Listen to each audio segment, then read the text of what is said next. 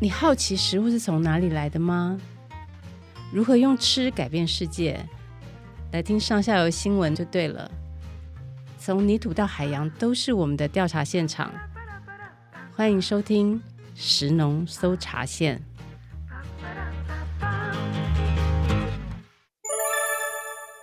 疫情期间，为了配合防疫政策，这集的 Podcast 我们将采用远端连线的方式进行。各位听众朋友，大家好，我是上下游的记者嘉山。中秋节到喽，最应景的水果是什么呢？就是文旦柚。我一直觉得啊，文旦是一种很奇妙的水果，就是它的外在跟那个内在有有一点不搭。因为它外表看起来好像貌不惊人，就是皮厚厚的、圆圆胖胖，好像不倒翁一样，有没有？呆呆的这样子哈，就抠腿腿都尴尬。可是呢，剥开来以后呢，它的香气非常的优雅，然后味道也非常的细致，就是有点酸酸的，又有点甜甜的，不像其他的水果，好像就是越甜越好。然后它的果粒的排列好整齐哦，就是很像一把玉做的梳子哦，那样子很典雅的感觉。那文旦花开的时候啊，香气也非常的迷人。我有听过台南麻豆哦，主要的文旦产区，他们那边的人说，只要到了花季的时候，整个小镇的风都是香的。但是呢，我们再来看这个文旦哦，其实它有很多的谜团，对不对？例如说，为什么麻豆文旦这么有名？还有，到底要怎么挑文旦？还有老欉有没有？好像大家都很讲究老欉，老欉真的比较好吗？要怎么看到底是不是老欉呢？还有文旦只能中秋节吃吗？中秋节以后文旦还会好吃吗？这个我们都很好奇啊，所以今天特别邀请到重量级的柚子的权威。嘉义大学园艺系名誉教授吕明雄老师哦，老师研究柚子已经有超过四十五年的时间了，想必可以好好帮我们上一课。让我们欢迎一下吕老师。各位听众，大家午安，我是李明雄。老师你好，为什么柚子可以研究这么久啊？呃，这个说来话长了，因为我小时候的话已经就吃到柚子，因为有亲戚。在台南啊啊，那他是公务人员啊，因为给公家宿舍啊里面他有文旦的树，所以他每年都会采一些文旦送给我们。呃，我那个时候也就觉得，哎，这个也是很好吃啦。但是到了一九七五年，那个时候正好在建高速公路，建到麻豆这一带了，啊，因为有水灾。它就造成了树的衰败，嗯，所以这个农委会就是希望说，哎，去了解一下吧，这个呃，整个这个柚子到底它是品种上的问题，或者是因为是栽培上的问题，是环境的问题，所以说造成文旦会有这一些树体黄化的这个问题。所以我才真正以学术上的计划去做这个文旦的研究。嗯。是，所以老师的研究就是从麻豆开始的嘛，也就是我们文旦最有名的产区哦。为什么到处都看到麻豆文旦？麻豆真的有这么多文旦吗？没有啦，以去年的资料来讲。事实上，台湾各个地方都有种文旦，嗯，但是种的最早的还是从麻豆开始。因为如果说我们追溯历史的话，嗯，在清朝康熙年间，大概在一七零一年的时候，我们的这个先民就从大陆啊，有人讲说从福建漳州，有人说从广东的这个潮汕带进来，在台湾啊，有两个说法。啊，就是说可能种在五股，那也有另外一派讲说种在台南的安定。嗯、啊，到了乾隆年间的时候，大概在一七八八年的时候，嗯，就从安定移到了麻豆，啊，种出来的柚子特别好。嗯啊啊，日本人曾经在日据时代的时候，嗯，就把它送到日本的皇室去当贡品。嗯、那日本人是把小型的柚。称为文旦，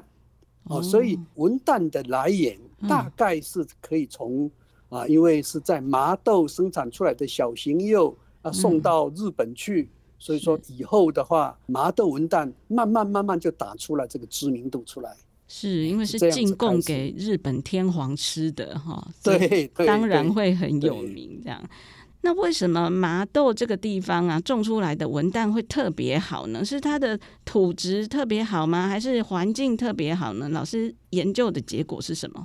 因为我们早期的研究的结果啊，我们是研究说，是品种本身的问题呢，还是因为环境气候的问题呢？嗯啊，或者是栽培管理的问题？嗯啊，所以我们最早在一九七五年的时候就到麻豆去的时候，我们是利用麻豆的产区啊，利用台南的嘉里啦、大内啦不同的这个产区，还有在麻豆就是说靠近曾文溪的啦啊，或者说啊这靠近东边下营这边的啦。等等，我们是有分为好几个方面去做探讨，来做分析。嗯，那结果我们发现，它是品种上就是遗传上，它就是一个比较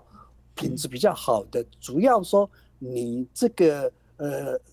成熟的时候树不会那么旺。啊，就是说啊树比较衰弱的时候，嗯，它的品质就表现得特别好。啊。所以说这个是我们觉得就是说这个是品种。是一个早熟的啊啊，而且是一个高品质的这一些柑橘类，所以说值得推广，所以你才慢慢推广到哦各个地方去种。老师，为什么树衰弱的时候，果实的品质反而会特别好啊？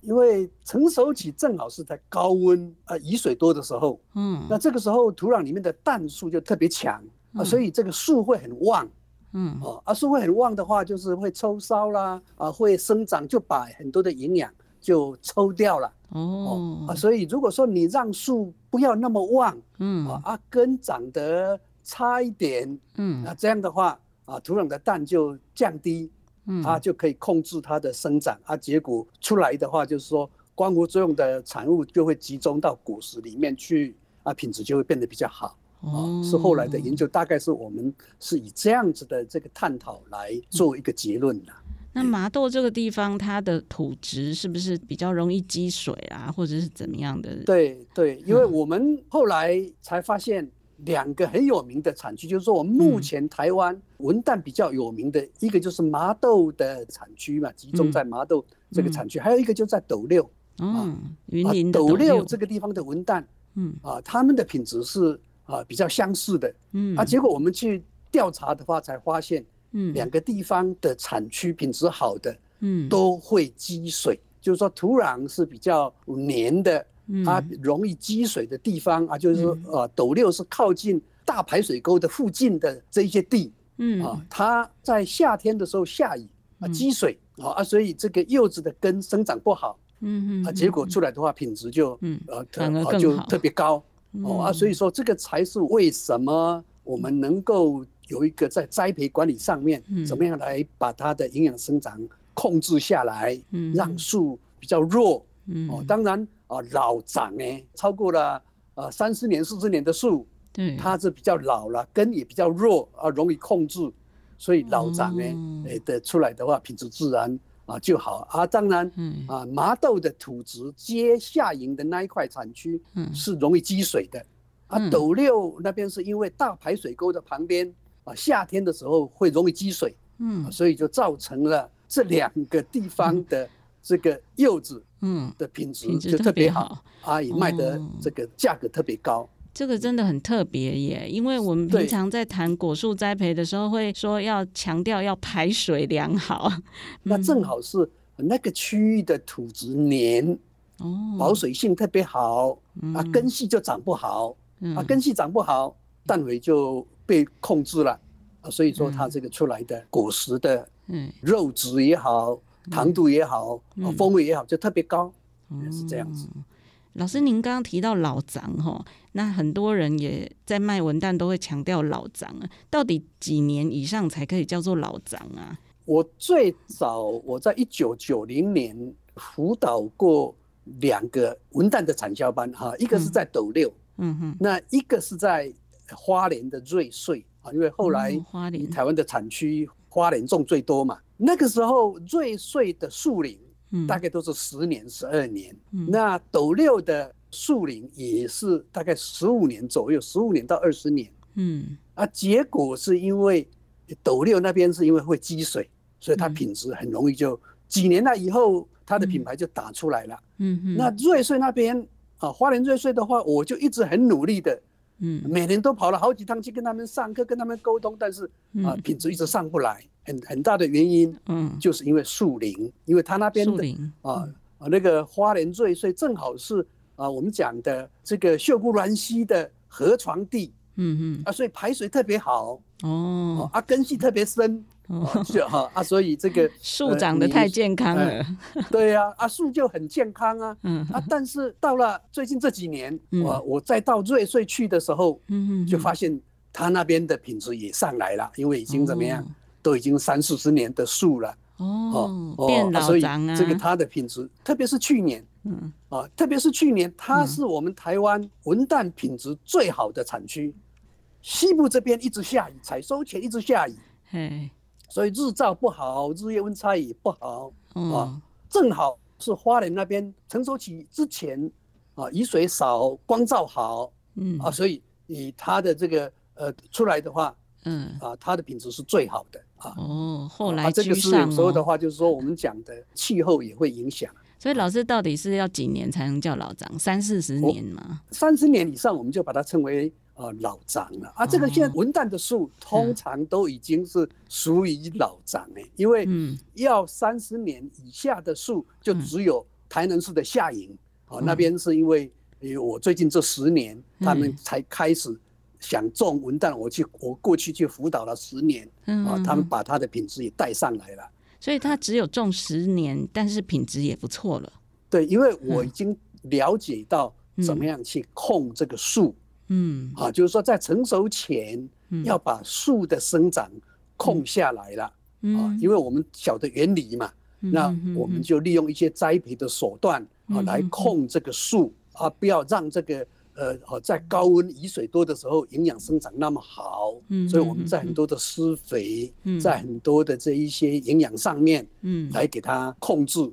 所以啊，我们曾经在比赛的时候，在台南比赛的时候，嗯，夏营。啊，也拿过冠军呢、啊！啊，很多夏营的柚子，嗯，他不到十年，他也可以拿第二名、第三名啊！哇，哦、好厉害哦！哦，哦啊，所以说这个就是说，先要懂得啊，这个文旦它高品质的特性是，它是生理上它应该要怎么样来管理啊？所以我才有办法，就是说在那边辅导十年，就把夏营的柚子的品质提升上来，让他们的农民也都能够卖到好价钱。是这样子，了解。那我大概简单的总结一下，老师刚刚的意思就是说呢，文旦老长会好吃哦。其实主要是因为这个果树啊，它比较衰弱，对，那它的根系呢比较没有办法吸收那么多营养，这样子。对，那所以树就把营养通通都给果实，所以果实就是特别好吃。如果你利用一些科学的原理哦，去控制它的施肥啦，哈，它的栽培的话，你可以压抑这个树哈，它的树叶这个方面的这个生长，然后让树呢也是把营养送到果实去，这样子即使是很年轻的果树啊，十年以下的果树呢，它也可以长出很好吃的果实。对吧？老师，我按那个理解，对，这样 有正确。你们就讲到重点了啦，就是说我们本来树的生长，嗯，它是要有光合作用，那然后养分蓄积，然后来分配到叶片啦、果实啦、根啦等等的。那我们能够让它的营养大部分都集中到果实里面去，嗯，啊，你不要长太多的这个新梢叶片，不要长太多的根。那你这样的话，自然你的古诗啊的这个品质就会上来嘛。啊，我们是用这样的道理啊来管理这个文旦的。老师，那我们刚刚有提到啊，就是说除了麻豆是一个历史最悠久的产区之外，我们台湾其实从北到南，从西到东都有在种文旦，对不对？老师可以跟我们介绍一下吗？呃，本来文旦它的学名。是麻豆文旦啊，这个是、嗯、是学名是麻豆文旦，学名就叫做麻豆文旦。那个、对，是麻豆农会他申请的啊，这个专利那个商品名他申请的，所以别的地方就不能够用麻豆文旦。哦啊，所以这个我们很多的产区啊，就用当地的这一些产区作为商品名。我们举一个例子，嗯啊，因为呃这个台南面积最大，嗯啊，那呃它有麻豆文旦，它有夏营文旦，嗯哦哦野芽文旦，哦就夏营就是野芽嘛哈，的台湾话讲野芽野芽文旦。那花莲那边的话是瑞穗是一个产区，所以它是有瑞穗文旦，嗯，那啊啊这个新北市的巴里，嗯啊。哦，五股八里这一带，他们就称为巴里文旦。巴里文旦。那西湖苗栗的西湖，它称为称为西湖文旦。嗯。那斗六这边就称为斗六文旦。嗯。啊，所以说每一个产区，它就用当地的这一些地名作为跟麻豆的区隔。啊，事实上都是老树，都已经可以长得呃品质都会很好的。主要风调雨顺，主要大家不乱施肥料。嗯啊，这个呃品质都是没有什么问题的啦。嗯，因为现在老树出来的这个树个头不会太大。嗯哦啊，所以都是在差不多我们讲的呃这个八两到十二两之间哦，这个是最好的。哦，所以现在文旦是进入了战国时代哦，就是每个地方都已经变老欉了哈。对，老师，那您讲一下这个文旦要怎么挑好不好？就是您刚刚说八两是最适合的吗？啊、这个因为老欉出来的果实，它结得多的时候果实是比较小、嗯、啊，特别是今年，嗯啊啊，今年开花期温度又低，嗯。啊啊，开花期比较长，它的结果率就比较高，嗯，所以今年的果实特别小。不过基本上我们消费者在市场上买的，嗯，事实上个个头都比较大，因为因为麻豆文旦它啊一般来讲，嗯，消费者都是从果园开始，也就是说啊，就像喝茶一样，每一个人都喜啊固定喝哪一家的呃茶叶做的茶叶，或者说这个大家啊要买文旦去送礼，都固定那一些生产的农民。嗯啊，所以很多的农民他根本就是说，这个好的柚子，就直接、嗯、直接就销到固定的客户，嗯，那特别大的才会送到市场上来卖，啊，所以各位在市场上看到的柚子都比较大，啊，事实上我们一般来讲，嗯，个头大小个头是决定，嗯，它柚子的好不好，那好的柚子一般来讲，我们台湾话讲半斤跟十二两，因为早期我们的。呃，这个很多的这一些人都跟我们讲，啊、呃，你要挑柚子要轻归挡油啊，瓜你要挑比较轻的，啊，柚子你要挑比较沉重的，哦，较叮当的，哦，也就是说，哦，你看到个个头不大，但是呃，呃，这这个手称起来的时候，哎，觉得比较沉重，哦，啊，这个就是轻瓜重柚，因为诶，啊，这个小个头，但皮比较薄，啊，皮比较光滑，啊，所以大小。大概是八八两至十二六哦，这个是最理想的哦，就是说三百克到啊四四百五十公克之间，这个是最理想的这个柚子。嗯，啊啊果形的话，嗯。啊，就是说这个底啊，这个果果底啊，嗯，是比较嗯宽比较大，嗯啊啊这个呃顶端是比较尖，是类似呃三角形。啊哦的这样子的柚子，它摸起来比较沉重，它果皮比较嗯光滑啊，比较细致的。嗯，它皮你摸起来的话，觉得会这个皮一定是比较薄。你因为你稍微一捏，你就晓得它的皮是比较薄的。哦啊，这样的这个柚子啊，就啊八九不离十，它的这个呃出来的这个品质会比较好。啊，最早我们在做的时候，就是说，因为柚子的品质不是只有糖度。酸度跟风味，它是跟肉质是成相关的。嗯、肉质要 Q，嗯，摸起来比较沉重的，嗯，它这个肉质是绝对会比较 Q 的，因为这个是比重的问题、嗯、啊。所以以我们一般挑大小，嗯，看形状，看外观的果皮是不是比较细致啊啊啊，油包不是。是不是比较细哦？啊，这个看起来的话，你会觉得稍微退了啊，不要太黄，但是也不能太绿啊，就是说这个淡黄绿色的啊，这个摸起来手感非常好的啊，这个就是我们一般在市场上啊要挑，一定要挑这样的这个柚子，你就是可以买到高品质的柚子。好讲究哎，啊，这个 对，也就是说一颗大概八两到十二两，哈，对，然后要最好的，要长得三角形的，头要尖尖的，底要宽宽的，因为像有一些柚子，它的头其实很大，就是好像戴了一个帽子那种感觉，对，那个是一定是幼龄树啦，或者是是比较旺的树所结的果实，那个皮都比较厚。哦，那个树还是儿童就对了，它不是老长，它是儿童。对对对对，幼龄了，幼龄。了解，所以这种的话品质就比较没有那么的好。对对对，好，所以这样子大家听了老师的解说，会挑文旦了吗？其实啊，我那时候有去麻豆采访过，听说麻豆人在吃文旦真的非常讲究哦，都已经成精了这样子。他们是说品文旦 哦，是品尝的品，好像在喝茶一样，讲究喉韵哦，就是吃下去要会回甘，回甘，对对，回甘才是上等的，对对，那个是糖度的问题了，哦，那个是糖。是，所以除了糖度、酸度比例要黄金比例以外，还要讲究它的肉质要 Q Q 的。Q 对对，Q 弹脆哦，我们称为弹牙啦。哦，Q 哈，因为我们的那个和那个英文的 Q 啊哦，这个字 就是你这个这个肉质是 Q 的啊，会弹牙的啊，所以你在剥柚子的时候，把那个膜剥开，那个肉很细致，嗯，而且会发亮，会发亮。那这个就是真的是说。好的柚子，它绝对是果肉非常细致，嗯、而且剥开会发亮、嗯、啊，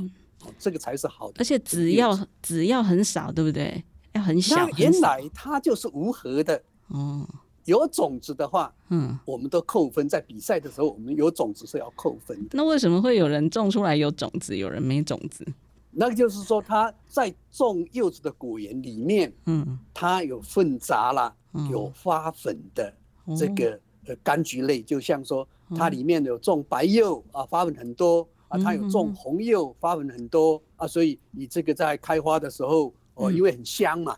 啊，这个蜜蜂就来授粉啊，所以文旦就结种子了啊，结种子的话，它的肉质就变得比较粗，嗯，这样的话就不好了哦，因为它会让它的这个品质。裂变哦，就是说哦，它的肉质会没有那么细的那个油包，哎，哦，那个细致的果肉，它会比较粗哦，啊，比较粗的话，吃起来的话它叉叉哦，它就不会诶那么 Q 嘛。原来如此，哇塞，真的是好多学问呢，难怪要研究四十五年。嗯，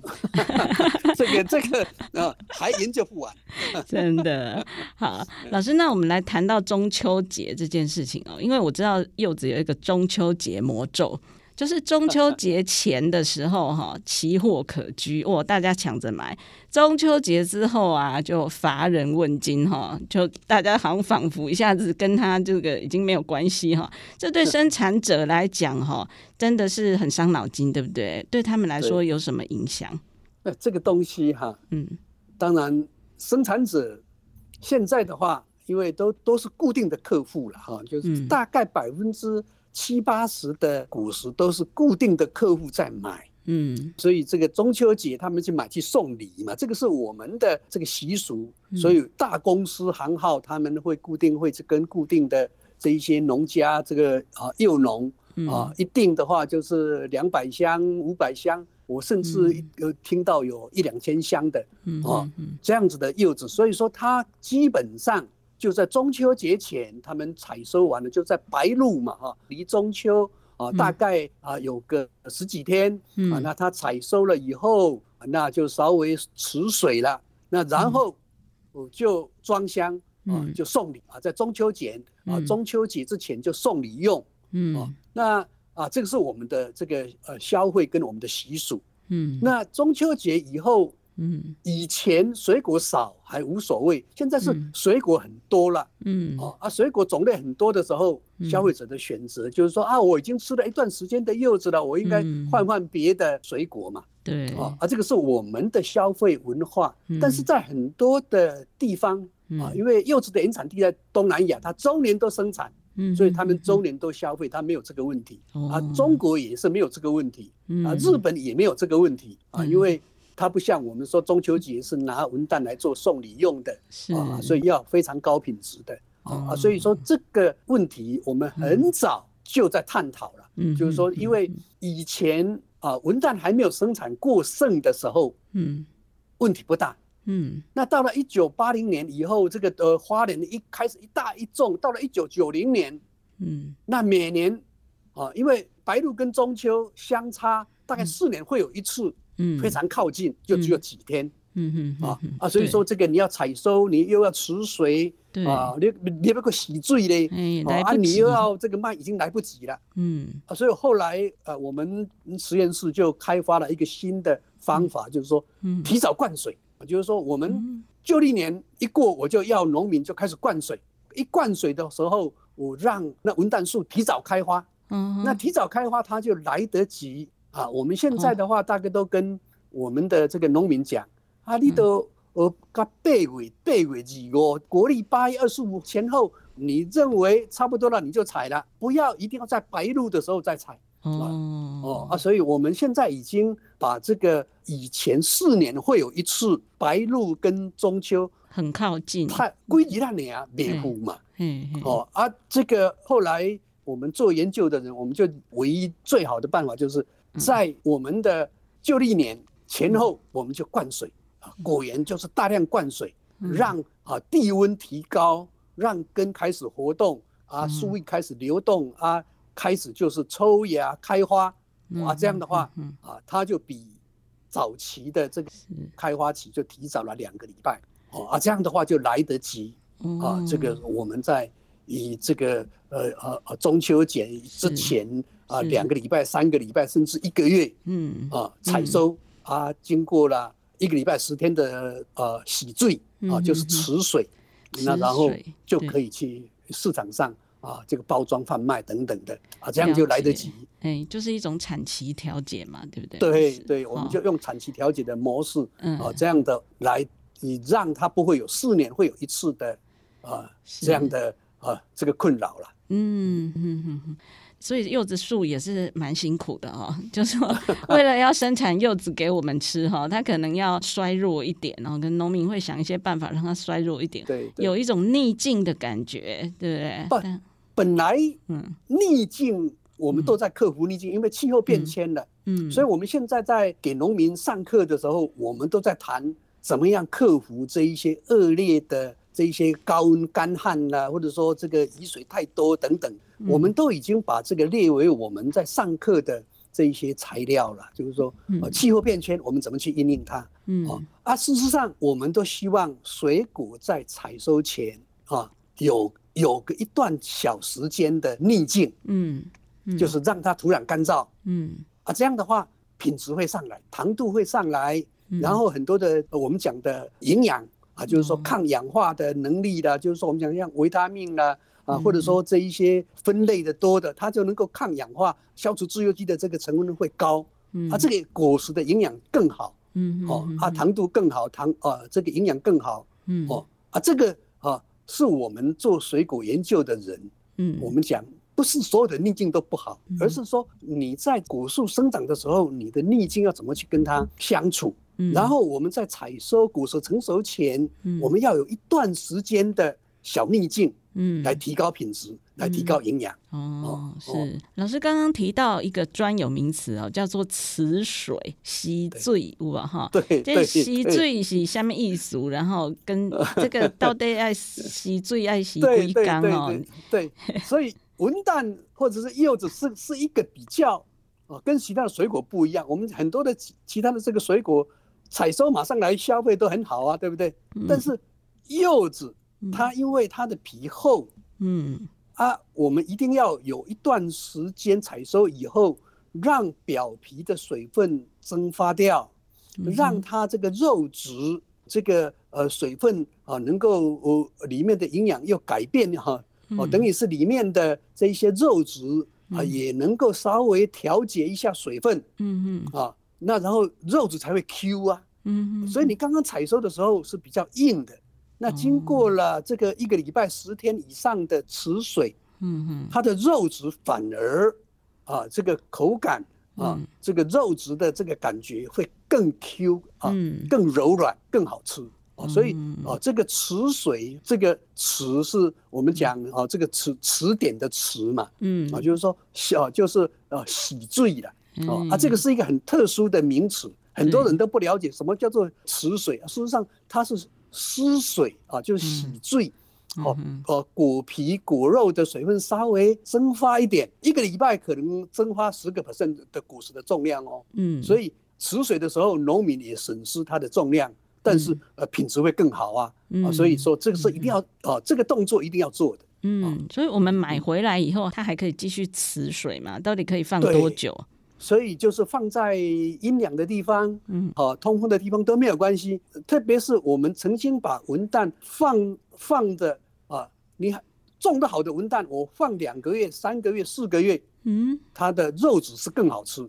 可以放到那么久哦。对对。哦，所以这个文旦真的不是只有中秋节可以吃哦，你买回来可以吃很久。事实上啊，我们是希望啊，这个消费的时间延长，因为你文旦它的这个营养啊是非常好的，就是说它的肉质了，它里面的这一些类黄酮，嗯。啊，多酚类这个类黄酮，它是抗氧化。抗我们细胞的这个抗氧化，消除自由基，嗯、同时它的这个膳食纤维又好又多，所以吃起来的话，我们的消化啊排泄会更好。哎，哦，是，哎，老师您还有跟我们讲过，就是说文旦的外销很厉害，对不对？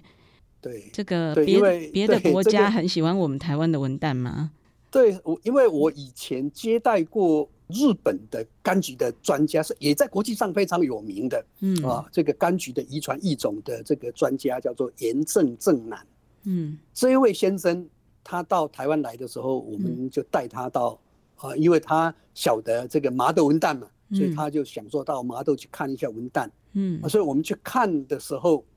因为那个时候已经是十二月份了，嗯。啊，所以我们就跟农会讲，哎。你们一定要找农民，看看他家里谁啊，哪一个农民家里还有这个文旦，因为啊文旦很好放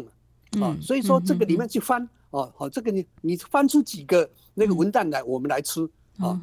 结果他吃了以后，他就讲说他没有吃过这么好吃的柚子，他他说哎怎么这么好吃？如果说这个文旦销到日本去的话，可能是天下无敌。哦，他是这么跟我讲的。啊，所以我是印印象一直很深刻，嗯，啊，那我们以去年的水果的外销量来讲，第一位的是凤梨，嗯，啊，这哈这个五万多公吨，嗯，第二位的是柑橘类，当然是以文旦为主，啊啊，这个那文旦也啊啊，这个因为我把三年的呃这个外销的。这个算一下的话，大概是三年平均一年是三千六百吨啊的这个柚子销到中国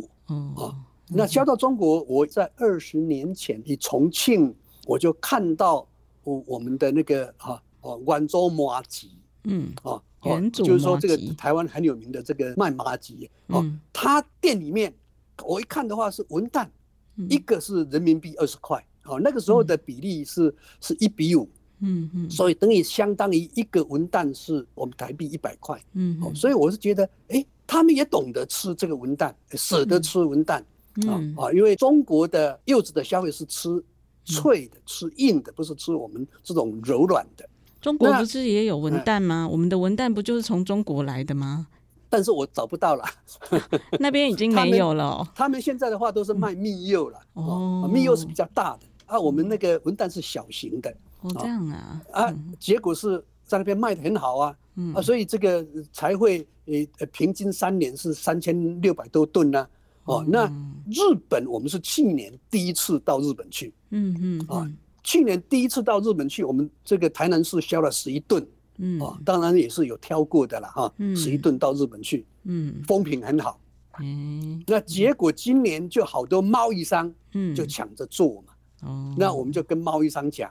嗯，你还是要从果园开始了，好的果园才能有好的柚子。嗯，因为你要做外销，要打长期战，嗯、不能够抢啊。就是说啊，这个呃用价格，我用低价，那我你用低价的话，你就回过头来，你只能找到我这个品质不好的这个柚子嘛。嗯，那很快就把麻豆文旦的这个招牌就打砸了。所以我们讲外销是个长期的，而不是说短期间就要抢这个市场的。嗯，所以我们曾经在三十年前，花莲的柚子、瑞穗的柚子销两个货柜到中国大陆去，嗯，失败了，因为品质不行嘛，因为那个时候树龄还不够嘛，是。啊啊，所以以我们失败回来嘛，所以我们啊有这个教训的时候，我们就讲跟日本的市场是我们未来的一个大市场。嗯，那我们要稳扎稳打，因为日本人他不不是只有中秋节吃柚子，他什么时候你有高品质的，他都可以买得起嘛。对呀，所以说这个是精品啊，来销日本。嗯，很有潜力的一个市场。对对，非常有潜力的。是。那甚至东南亚，因为它周年消费啊，市场是很大的。只要你糖度有一个十一二度啊啊，肉质 Q 啊啊，吃起来就会回甘。哦啊，这个肉质又那么细致，风味又让你会生津、会回甘，那这个是个非常好的水果。嗯哎、对呀、啊，对、啊，所以说值得好好的来做促销、来做推广啊。是老师，那我问你呢，这个柚子的品种其实很多嘛？我们刚刚一直在谈的文旦其实只是其中之一，文旦过后还有很多柚子品种，对不对？对对，最早因为柚子最多的还是在东南亚了哈，嗯，所以我们在日据时代的时候，已经从东南亚引进很多的这一些柚子的品种啊，保存在嘉义农业实验所，嗯。啊，所以我很早就找到了可以后面，因为文旦是早熟的，嗯，那我们有中熟的，就是说啊，像文旦一结束以后，嗯，开始卖的应该就是红柚，红柚。嗯哎，就是红肉的文旦哈，就是说它是皮比较粗了啊，比较大，比比文旦要大的啊，肉是红的啊。哦，就长得跟文旦一样，只是比较大颗，然后肉是红。比较大颗啊，果皮比较粗，嗯啊啊，它有一些一般果皮会有点红红的，嗯啊啊，这个是属于红柚，嗯啊啊啊，它的酸度稍微高一点，啊，吃起来的话也一样是肉质也是 Q 的。哦哦啊，所以说这个是接着文旦消费完了，嗯，大概我们九月份，嗯，九月底就开始吃这个东西，红柚。啊，那对啊，九月底吃了这个以后，我们接着就是我们有从泰国来的西施柚，哦，西施柚，这个好肉质是粉红色的，它果形是扁的，啊，是叫扁圆形的，嗯嗯啊，那。啊，它的肉质是有一点点粉红色啊，有种子，嗯、啊，那这个大概啊是在十月啊的十月初、十月中出来，嗯，那这个吃完了以后，接着就是白柚，嗯、啊，白柚就出来了，嗯、啊，那白柚是肉质是更细致啊，嗯、果汁更多，啊，果实比较大啊，大概一点二公斤左右的是最理想，嗯、啊，一公斤、一点二公斤左右的，嗯、啊，这样的这个个头。这种白柚啊啊，这个白柚这个品质，这个也是我们台湾在地种啊，对。啊，因为它是从啊这个石生变异出来的啊，所以说这个又又可以吃到，因为可以放两个月啊，所以都可以吃到差不多十一月、十二月份啊，所以说好这个柚子的产期大概我们啊以这几个为主了，那其他的零零星星的有一些什么斗柚啦哦，那个都很少，那这个是我想是呃量。可以成为商品化的，在市场上可以买得到的啊，大概是从文旦开始，嗯，那然后这个红柚，这个红柚、红文旦，那然后西施柚、白柚，那然后再来白柚啊，一直吃到年底。对对对啊，就就到年底。是，所以到年底了，都有很好吃的柚子轮番上阵，对不对？对对对对对对。而且买回来都要持水啊，持水以后还可以放两三个月，说不定吃到明年都还可以呢。对，应该应哈，应该事实上现在是台湾的水果太多样化了，嗯，就是说种类太多了啊，所以这个消费者他也是多样化的消费，是，所以哎，这个当然啊，我们也是。呃，赞同这个柚子了哈啊，不过就是说，这个其他的还有很多的好台湾的这个好水果，还是值得我们消费者大家去品尝啊，大大家去消费。对啊，不过柚子真的是很特别，它就很健康，它不会太甜，对不对？那中秋节就是一定要好好的来吃文旦，因为我们又要吃月饼，月饼就很油腻啊，所以一定要吃文旦中和一下 哈。对对对啊，所以说这个就是我们讲的，呃，中秋节吃一点月饼，也配合一点文旦啊，这样的话对我们的身体啊会比较理想一点的。对呀，对呀。好，今天听完老师跟我们分享这么多精彩的柚子的秘密哦，我们一定要好好的来吃柚子，然后别忘记文旦后面还有白柚、西施柚、红柚，也都非常美味哦。秋天到冬天哦，吃柚子就对啦。今天节目就到这边哦，感谢大家的收听。如果您喜欢我们的节目的话呢，请务必帮我们按个星星，或是留言啊，填问卷回馈给我们哦。那大家。填问卷的时候，也可以留下 email 信箱哈。如果有问题的话，我们也可以回信给您。好的，今天我们再次感谢吕老师哦，大家下回见喽。不客气哈，好的，中秋节快乐，拜拜。